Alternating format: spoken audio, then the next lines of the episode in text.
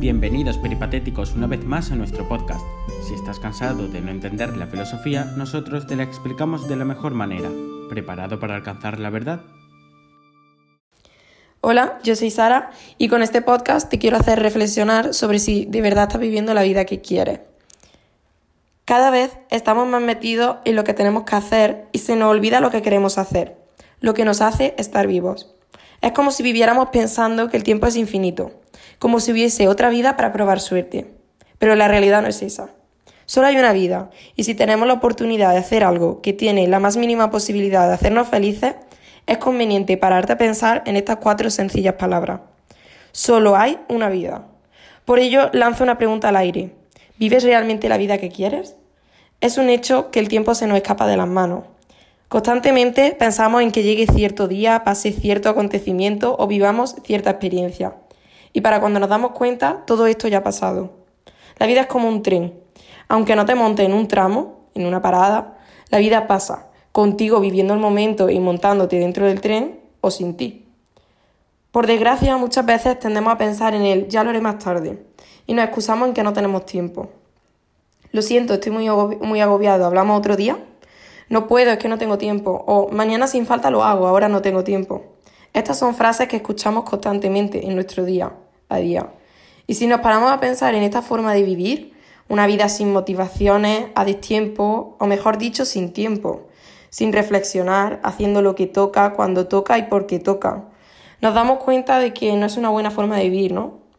A mí personalmente esto es un tema que me crea mucha ansiedad y creo que deberíamos reflexionar más acerca de por qué hacemos lo que hacemos y si de verdad esto nos llena.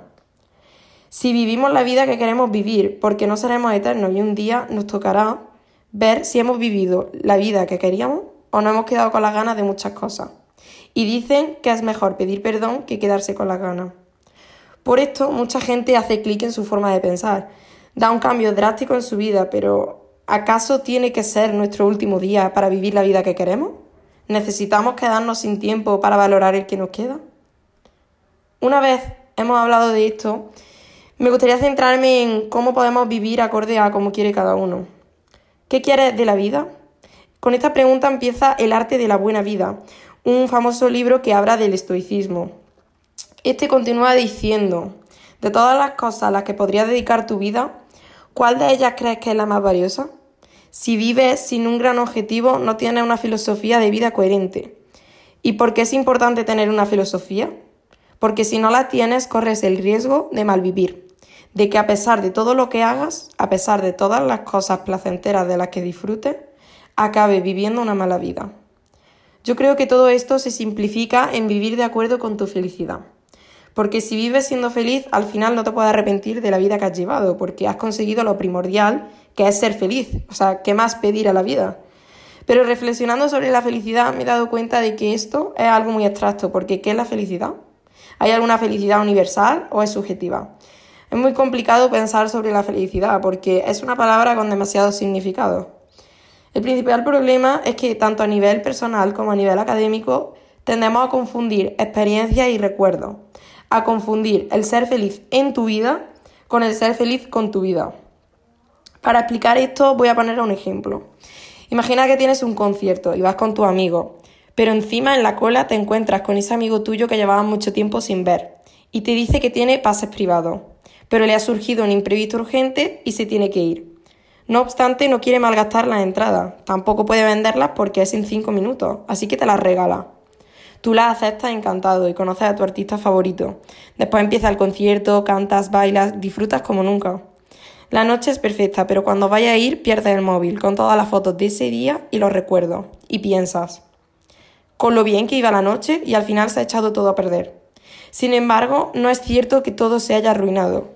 La noche ha salido perfecta, la has disfrutado y el que hayas perdido el móvil no cambia eso en absoluto. Lo que realmente se ha estropeado ha sido tu recuerdo de la noche. Con este ejemplo quería explicaros que se podría decir que procesamos el mundo, nuestra vida, a través de dos yo diferentes. El yo experimentador, que solo conoce el presente, vive el momento a momento, y el yo recordador. Este es el que lleva la historia de nuestra vida. Para este yo, todos son recuerdos de experiencia. Cada uno de estos dos yo está interesado en un tipo diferente de, felicidad, se podría decir.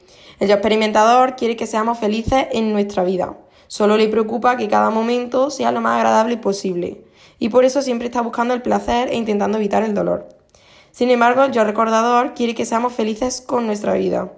Evalúa los recuerdos y determina si son positivos o negativos, de acuerdo a nuestras creencias. Por todo esto, con este podcast, yo te invito a que reflexiones sobre lo que te hace feliz y vivas con un sentido, para que cuando alguien te pregunte si vive la vida que quieres, puedas decir orgulloso que sí. Espero que os haya gustado. Esperamos que te haya servido y hayas aprendido algo nuevo. Nos vemos en la próxima. Mientras tanto, no te olvides de seguir filosofando por nosotros.